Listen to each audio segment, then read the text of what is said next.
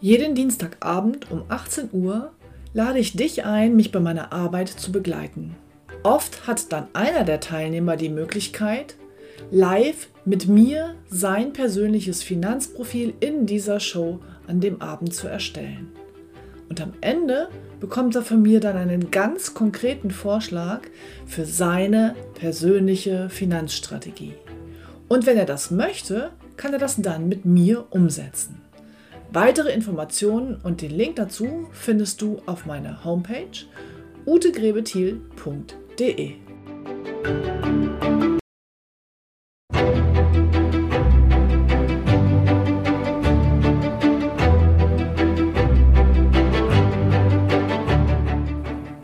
Finanzen verstehen, richtig entscheiden.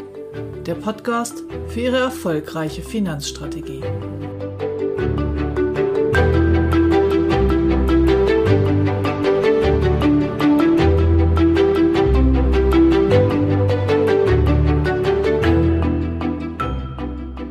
Heute geht es darum, wie ein bewusstes Kontenmodell unser Denken über Geld beeinflusst.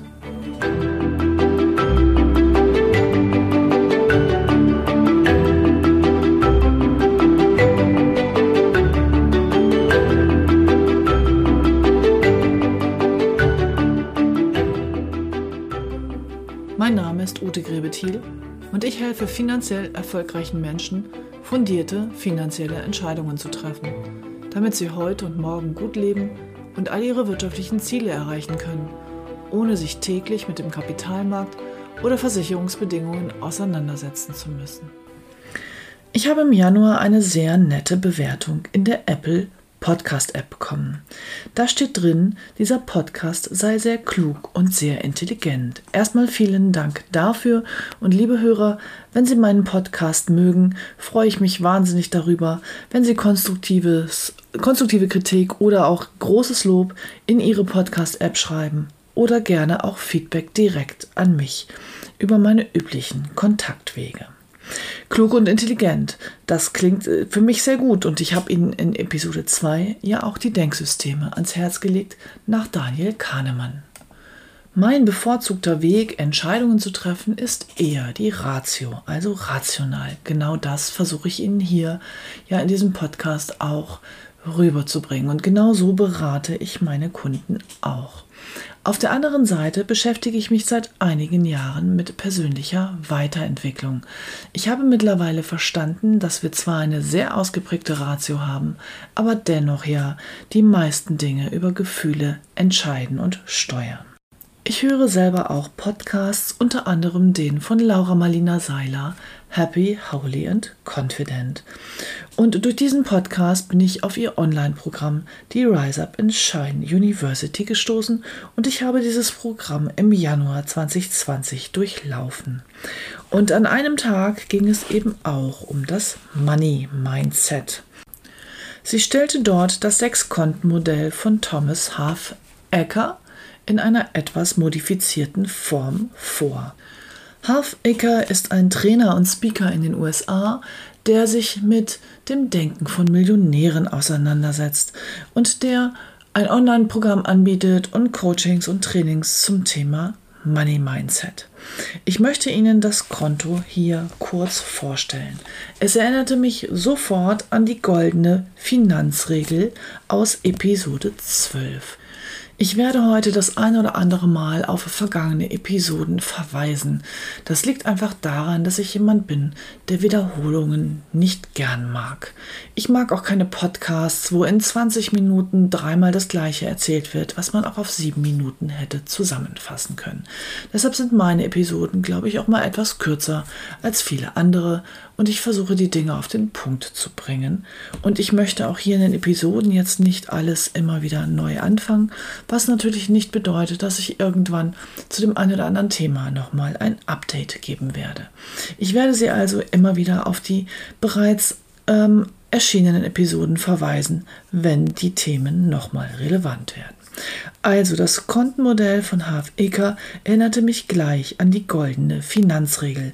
Und jetzt habe ich mich hingesetzt und habe mal die beiden Kontenmodelle nebeneinander gelegt um einfach zu gucken, was man vielleicht als Schnittmenge daraus machen könnte. Zunächst beginnen wir mal mit dem Sechskontenmodell von Half Acre. Er verteilt das Geld wie folgt.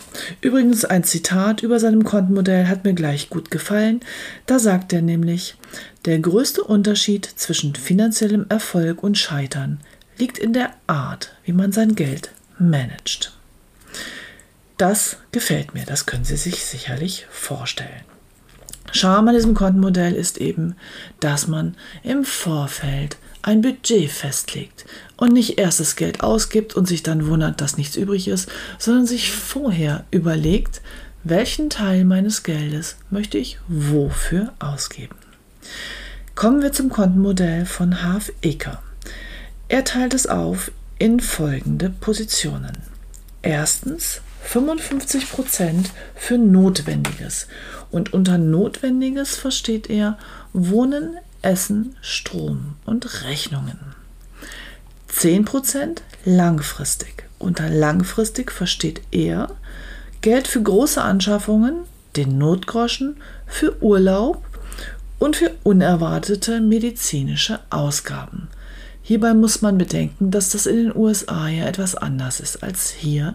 Dort kann Krankheit ein großes finanzielles Loch reißen und dafür liegt er hier etwas zurück.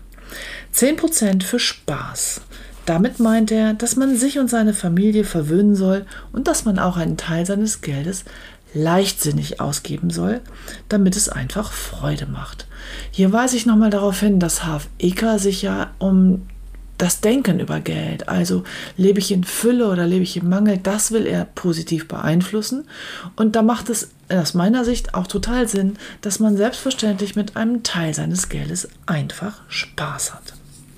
10% gibt er für Weiterbildung aus.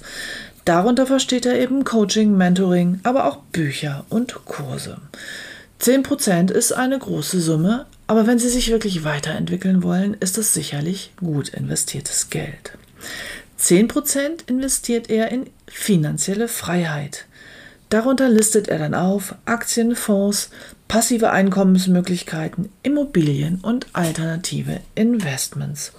Und 5% des Einkommens rät er seinen Mandanten und seinen Teilnehmern zu spenden, sie also für einen guten Zweck zu verschenken. Laura Marlina Seiler erhöht diese Position sogar noch auf 10%. Jetzt erinnere ich nochmal an die goldene Finanzregel. Die ist etwas einfacher. Ich habe sie in Episode 12 nochmal etwas genauer erklärt. Dort ist die Empfehlung, 30, maximal 30% seines Einkommens fürs Wohnen auszugeben, 30% für den Konsum, 10% für den Notgroschen, 10% für Ziele und Wünsche, 10% für die Absicherung und 10% für die Altersvorsorge oder wie er es nennt, die finanzielle Freiheit. Nun, die Schnittmengen sind hier ja ziemlich groß. Die Aufteilung ist ein wenig anders. Ich habe es mal so zusammengefasst, dass ich die Positionen von ähm, Half Icker, ähm, Not Notwendiges, Spaß, Weiterentwicklung und Spenden, habe ich zusammengefasst, was bei mir Wohnen und Konsum ist. Aus 30% Konsum könnte man auch machen 25% plus 5% Spenden. Was mir sehr gut daran gefällt, ist an diesem Spendenansatz, ähm, ist einfach dieses positive Denken und die feste Überzeugung, wenn man selber mit Geld Gutes tut und es weggibt, dass es quasi doppelt und dreifach zu einem zurückkommt. Was mir in dem Kontenmodell total fehlt und was auch in Laura Seilers äh, modifizierter Variante fehlt, ist das Thema Absicherung. Und in meiner goldenen Finanzregel werden ja immerhin 10% dafür zurückgelegt. Nun, ich glaube, dass wir Deutschen ein bisschen anders denken als die Amerikaner. Unerwartete medizinische Ausgaben kennen wir nicht, weil wir top krankenversichert sind, aber dafür kennen wir eben Beiträge für Versicherungen, für Krankenversicherungen und andere sinnvolle oder auch vor allem existenziell notwendige Versicherungen. Bei Laura Seiler kommt es auch nicht vor, sie ist Deutsche, ähm, finde ich aber auch logisch, weil sie einfach ja im Prinzip die Fülle in die Welt bringt und die Katastrophen ein wenig ausblendet. Und jetzt kommt nochmal einer meiner hohen Werte ins Spiel und das ist nämlich der Wert Selbstbestimmung. Selbstbestimmung für mich, aber natürlich auch Selbstbestimmung für meine Kunden. Und das bedeutet, dass all diese Kontenmodelle, ob nun mit 5% Spenden oder ohne und mit Absicherung oder ohne, natürlich nur Richtwerte sind. Aber die Idee dahinter ist, sich bewusst mit seinem Geld auseinanderzusetzen und es vorher zu budgetieren, das Einkommen zu budgetieren und es dann gezielt auszugeben. Das ist das, was da drin steckt. Und damit sind wir wieder bei meiner Philosophie und meinem Beratungsansatz. Es geht nämlich darum, ein individuelles Kontenmodell zu entwickeln. Das heißt, ich helfe meinen Kunden dabei, genau diese einzelnen Budgets zu definieren und festzulegen. Das mache ich mit einem Beratungstool und einem Schritt-für-Schritt-Vorgehen, das ich Ihnen in den Episoden 13 bis 18 vorgestellt habe. Für diejenigen von Ihnen, die später eingestiegen sind, ähm, bitte spulen Sie mal zurück, gehen Sie in die früheren Folgen und 13 bis 18 hintereinander weg angehört, dann wissen Sie, was ich unter Budgetierung verstehe und wie die Vorgehensweise in meiner Beratung mit meinen Kunden ist und welche Möglichkeiten Sie damit hätten. Jetzt gibt es noch einen weiteren Aspekt, das ist nämlich der der Übersichtlichkeit. Also auf der einen Seite möchte ich das Geld budgetieren, auf der anderen Seite brauche ich aber auch technisch ein Kontenmodell, wo ich die einzelnen Dinge dann auch wirklich auf Dauer nachvollziehen kann. Und dazu habe ich in Episode 3 das Ihnen das strategische Mehrkontenmodell vorgestellt. Nochmal zur Abgrenzung. Hier geht es jetzt sowohl bei HFIKA als auch bei der goldenen Finanzregel um eine Grundorientierung, wie man Budgets aufteilen könnte.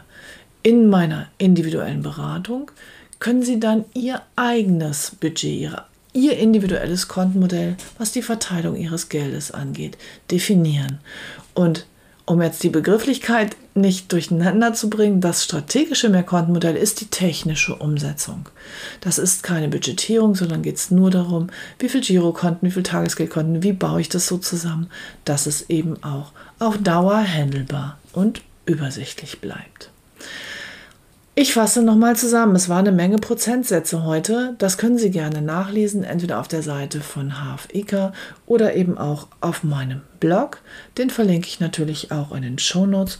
Und für die Auditiven unter Ihnen können Sie sich die Budgetierung nochmal in den Episoden 13 bis 18 anhören und die goldene Finanzregel in Episode 12. Was hat das jetzt alles mit unserem Geld-Mindset zu tun?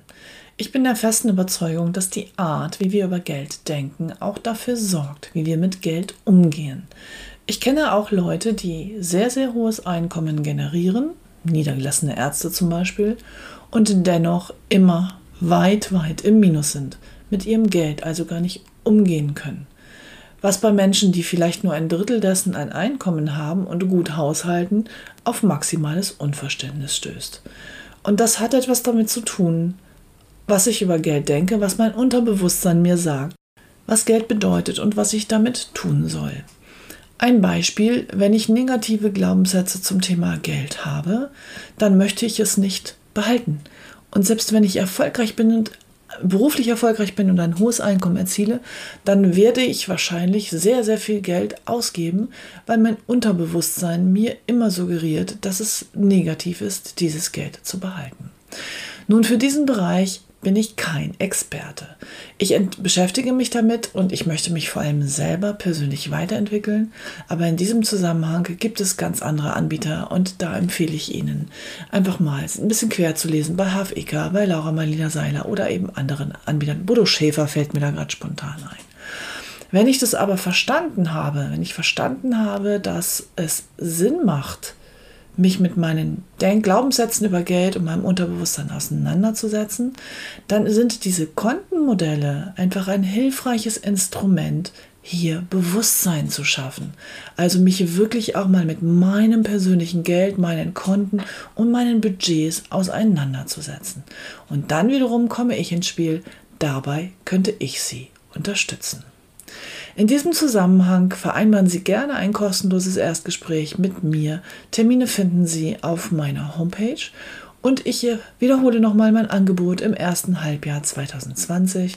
Wenn aus so einem Gespräch, einer Beratung, eine Geldanlage herauskommt, dann verspreche ich Ihnen, dass ich auf sämtliche Ausgabeaufschläge verzichte und Sie Ihr Geld so strukturieren lasse, wie Sie sich das vorgestellt haben. Ich wünsche Ihnen eine wunderbare Woche und verbleibe mit herzlichen Grüßen bis zum nächsten Financial Friday. Ihre Ute Grebe-Thiel.